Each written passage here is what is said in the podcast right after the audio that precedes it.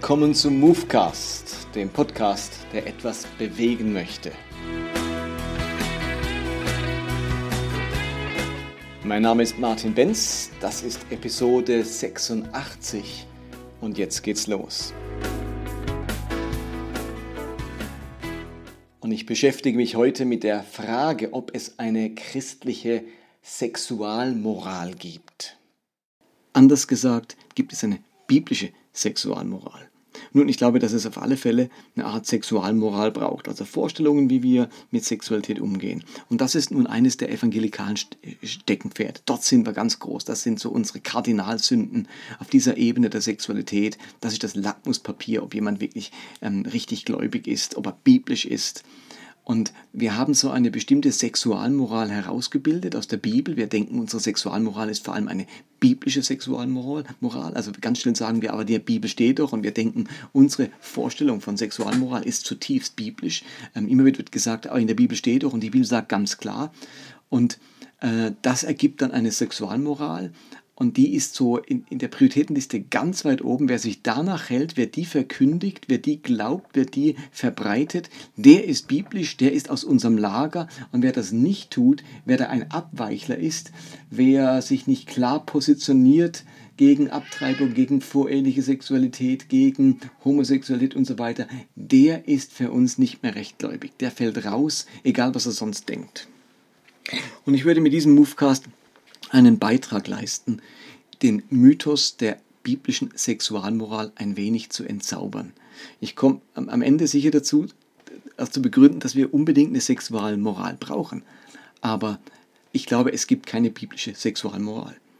Ähm, ich glaube, die Bibel eignet sich nicht und will es auch nicht, eine explizite ähm, Sexualmoral zu erzeugen, wie das heute ganz oft getan wird. Ich sammle mir Bibelstellen äh, und die ergeben eine Sexualmoral. Ich glaube, dass es eine Sexualmoral braucht, dass jede Zeit ihre Sexualmoral braucht, aber wir müssen die großen Leitlinien, die großen Werte und die Gedanken Gottes zum Leben verstehen und aus denen heraus ergibt sich dann in jeder Zeit eine, eine, eine, eine wichtige ähm, und, und zutiefst göttliche Sexualmoral. Aber so wie in vielen Kreisen vorgegangen wird, ist das nicht der Weg zu einer biblischen Sexualmoral.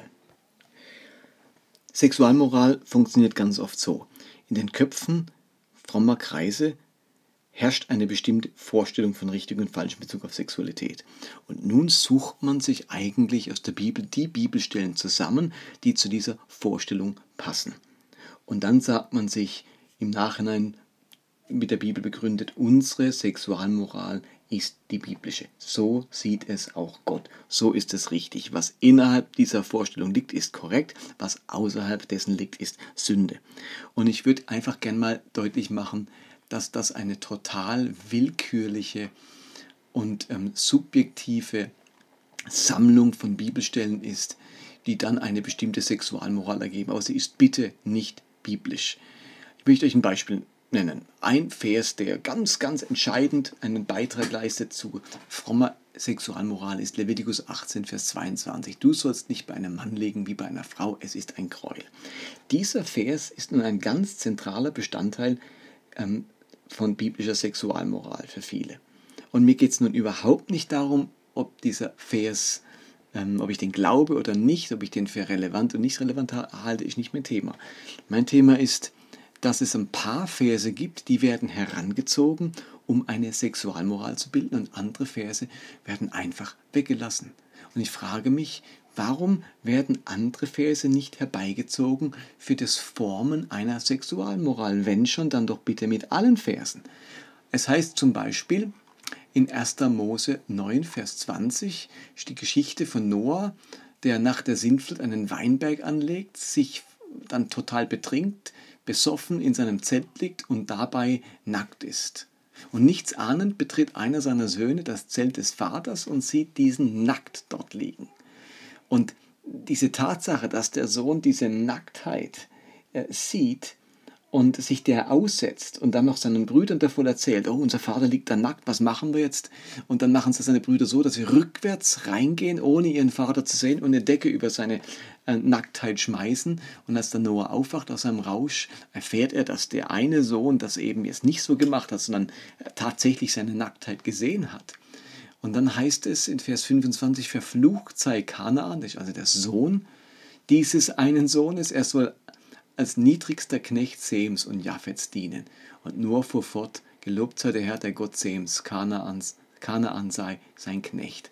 Also bloß weil da ein Sohn den Vater nackt gesehen hat, wird er und seine Nachkommen für alle Zeit verflucht. Und wir haben diesen Konflikt, diese Unterwürfigkeit zwischen Brüdern, ein Konflikt, der sich noch heute im Nahostkonflikt äh, zeigt. Und all das, weil jemand seinen Vater nackt gesehen hat. Also den Vater nackt sehen, als eine der, als der schlimmsten Vergehen und Grund für einen Jahrtausend anhaltenden Fluch, ist das die Sexualmoral, die wir wollen? Baue ich diese Geschichte ein in meine Sexualmoral? Dürfen sich ähm, dürfen Kinder ihre Eltern nicht nackt sehen? Gehört ihr, gehören wir zu den Familien, bei denen Nacktheit noch immer ein Tabu ist? Eine Familie mit einer ganz hohen Schamschwelle. Ich denke, dass die meisten Christen sagen würden, also meine Kinder dürfen mich auch nackt sehen. Ähm, und dass man versucht, solche Schamgrenzen aus dem 19. Jahrhundert abzubauen. Aber wenn ich biblische Geschichte ernst nehme, dann ist tatsächlich hier die, das Sehen der Nacktheit des Vaters Grund für einen Fluch. Also warum bauen wir denn das nicht ein in unsere Sexualmoral? Oder in 4. Mose 31 wird beschrieben, wie Gott dem Mose die Anordnung gibt, das Volk der Midianiter komplett auszurotten. Alle Frauen, Kinder, alle müssen getötet werden. Und dann bringen die Israeliten das nicht fertig, wirklich alle umzubringen und lassen jetzt zum Beispiel die Kinder und die Frauen am Leben. Die sind ja auch nicht so in, den Krieg involviert gewesen als Soldaten. Und da heißt es, doch Mose war zornig auf die Heerführer, habt ihr etwa alle Frauen am Leben gelassen? fragte er sie. Tötet jetzt alle Kinder männlichen Geschlechts und alle Frauen, die schon mit einem Mann geschlafen haben. Alle Mädchen, die noch nicht mit einem Mann verkehrten, dürft ihr für euch am Leben lassen. Also jetzt müssen sie im Nachhinein alle männlichen Kinder und Babys umbringen, ebenso alle verheirateten Frauen. Alle Jungfrauen, die noch nie Sex hatten, dürfen sie jetzt für sich behalten. Und zwar nicht als Arbeitskraft, nicht als Putzfrauen, dazu hätten ja auch die verheirateten Frauen gedient und vielleicht sogar besser gedient, äh, sondern als Sexsklavinnen, Kriegsgefangene, die einem sexuell gefügig sind, die man für sich nehmen darf.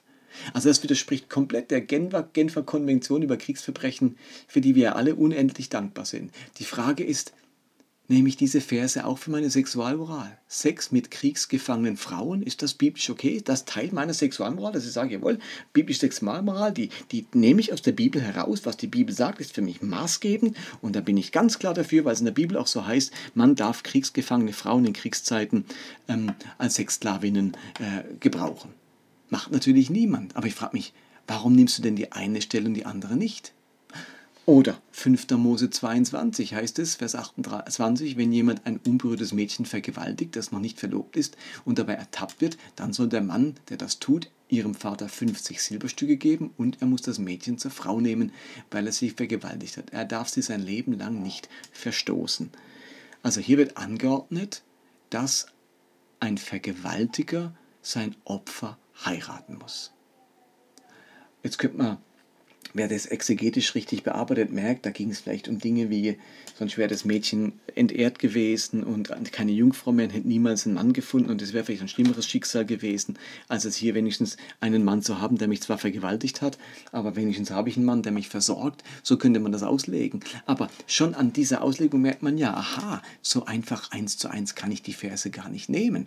Und die Frage ist wieder, warum nimmst du den Vers nicht in deine Sexualmoral? Warum gehört zu deiner Sexualmoral nicht der Gedanke, wenn meine Tochter mal vergewaltigt wird, irgendwo nachts nach einer Party oder irgendwo auf dem Heimweg wird sie vergewaltigt, dann ist sie eigentlich moralisch verpflichtet, den Mann zu heiraten? Auf die Idee kommen wir gar nicht. Aber wäre durchaus eine biblische Anordnung. Und eben, mancher sagt, ja, so ist die Stelle nicht gemeint.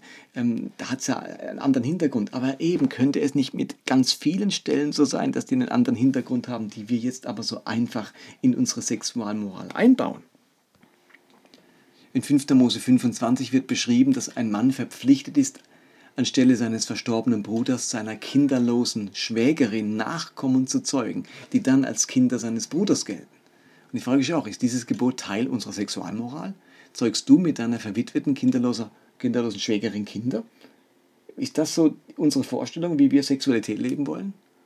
Oder in Leviticus 18, äh 20, Vers 18 steht, wenn ein Mann mit einer Frau während ihrer monatlichen Blutung schläft, machen sich beide schuldig und müssen aus ihrem Volk ausgerottet werden. Todesstrafe wegen Geschlechtsverkehr in der Zeit, wenn eine Frau ihre Tage hat? Ist das Maßstab unserer Sexualmoral, diese Bibelstelle?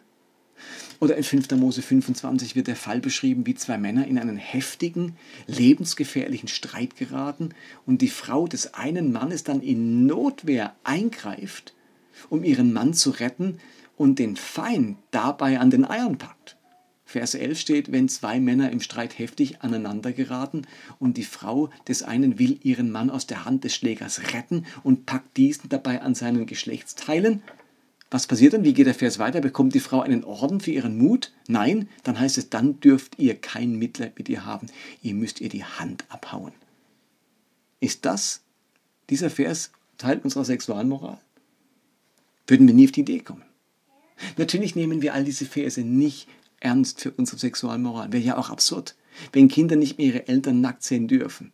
Da wären wir wieder im Mittelalter wenn Vergewaltigungsopfer die Täter auch noch heiraten müssen, wenn Sex während der Periode einer Frau ein todwürdiges Vergehen ist, wenn man kriegsgefangene Jungfrauen vergewaltigen darf, dann sind wir ja bei den schlimmsten Kriegsverbrechen gelandet.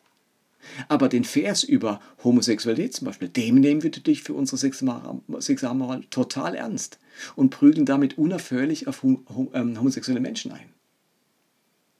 Also, falls Homosexualität falsch ist, dann müssen wir das ethisch begründen, aus den großen Prinzipien der Bibel heraus, auch vielleicht aus dem Leben Jesu heraus, aber nicht wegen irgendein paar Verschen, die wir tot ernst nehmen und nur vier Verse vorher erlauben wir uns, sexuelle Anweisungen einfach unter den Tisch fallen zu lassen.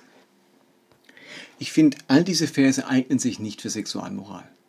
Diese Verse bilden ab, wie die Kultur zur damaligen Zeit aussah und wie Menschen damals mit Sexualität umgegangen sind und welche Rolle Frauen spielten, wie weit man in, äh, im Krieg von Gerechtigkeit entfernt war. Viele dieser Beschreibungen, Gebote sind für uns heute völlig absurd, unmenschlich, sogar kriminell.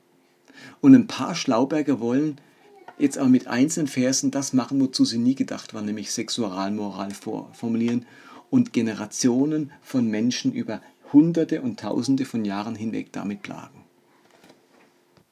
Ich glaube vielmehr, dass hinter all diesen Versen ganz andere Gedanken stecken, nämlich die großen Leitgedanken des Lebens. Was fördert das Leben? Was dient dem Leben? Was schützt das Leben? Was fördert das Leben? Was hilft dem Leben in seiner Entwicklung, in seiner Gestaltung? Ähm, was versorgt das Leben? Das sind so die ganz großen Fragen, die wir bis, uns bis heute stellen müssen. Das sind so die, die ethischen Grundfragen, auf die uns ähm, die großen Züge der Bibel hinweisen, die großen Geschichten der Bibel hinweisen, vor allem das Leben Jesu hinweist. Was fördert das Leben? Wo ist Leben gefährdet? Äh, in der Gefahr zu zerbrechen. Und das sieht in jeder Zeit immer wieder auch anders aus.